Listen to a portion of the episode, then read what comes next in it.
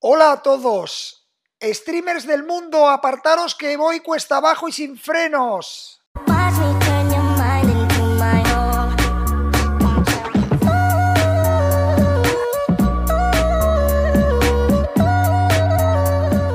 Buenos días a todos los que no sean ni Gemini ni Leo. Vamos a empezar con nuestra lección diaria de anatomía. Cógete un vaso de agua antes de empezar, ya que con tanta información de mar te vas a acabar deshidratando. ¡Qué broma!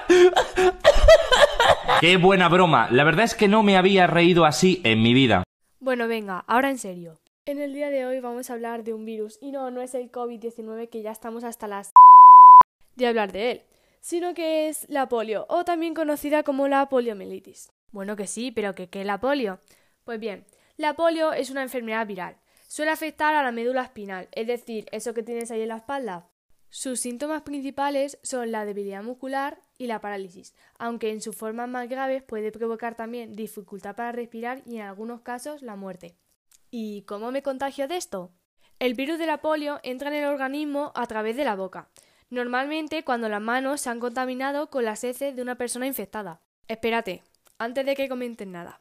Debo decirte que esta enfermedad es más común entre los bebés y los niños pequeños, ya que ocurre en condiciones de higiene un poco bastante deficientes. De hecho, la parálisis de la que hablamos suele ser más común y más grave cuando la infección se presenta en personas más mayores.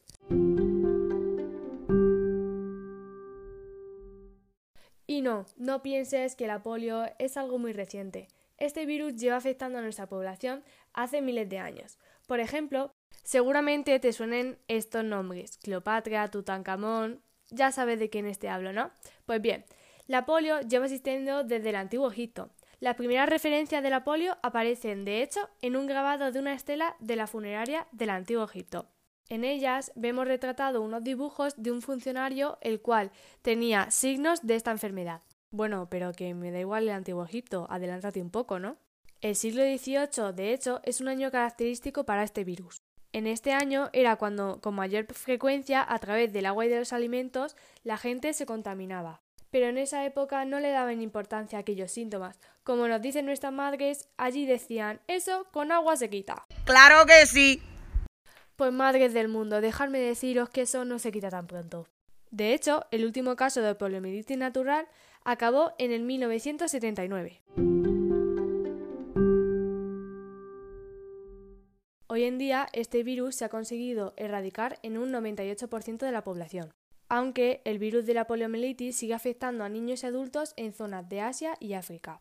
Desde el año 2000 existen dos tipos de vacuna contra la polio.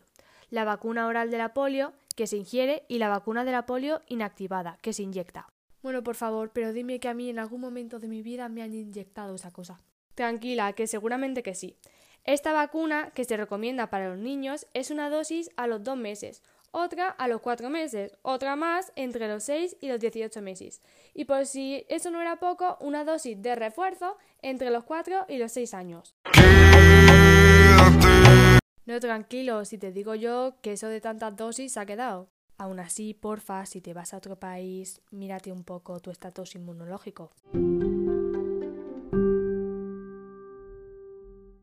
Pero, ¿la poliomielitis es igual en todos? Pues no, déjame decirte que existen distintos tipos de poliomielitis o distintos síntomas. Existe la poliomielitis no paralítica, en la cual las personas afectadas por este virus presentan unos síntomas de una poliomielitis abortiva, es decir, unos signos o síntomas muy leves, parecidos a las de una influencia típicos de unas enfermedades virales. Estos síntomas pueden durar solo hasta unos 10 días, Síntomas como la fiebre, dolor de garganta, fatiga, dolor o rigidez en la espalda, cuellos o en las piernas. Vamos, lo mismo estos días cuando sales a la calle para irte al instituto.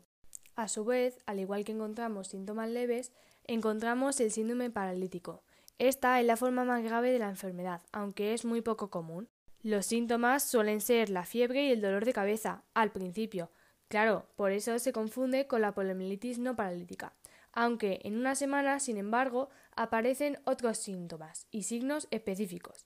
Entre estos se incluyen los siguientes. Que si pérdida de reflejos, dolores musculares intensos o alguna debilidad que otra, y las extremidades flojas y poco rígidas, lo cual causará una parálisis flácida próximamente. Estados Unidos ha sido uno de los países que más ha sufrido por este virus, de hecho, en la actualidad, la poliomielitis sigue siendo una inmunización rutinaria, necesaria para inscribir a un niño en una escuela pública en todos los estados. Aún no se ha asegurado que la protección de ambas vacunas dure toda la vida, pero por ahora el número de afectados sigue bajando año tras año.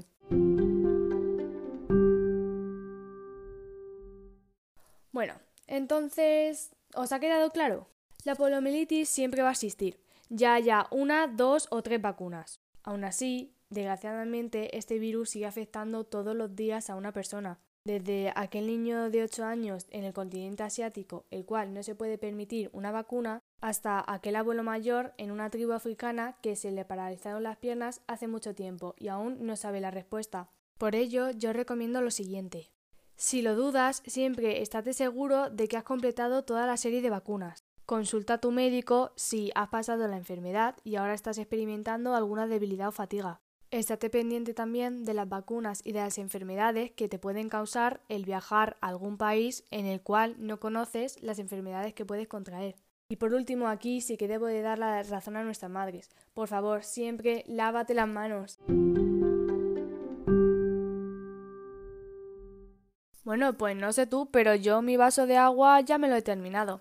Hasta aquí ha sido todo. Espero que hayas aprendido un poco más sobre esta enfermedad. Muchas gracias por escucharme y nos vemos en el siguiente podcast. Muchas gracias, afición. Este para vosotros.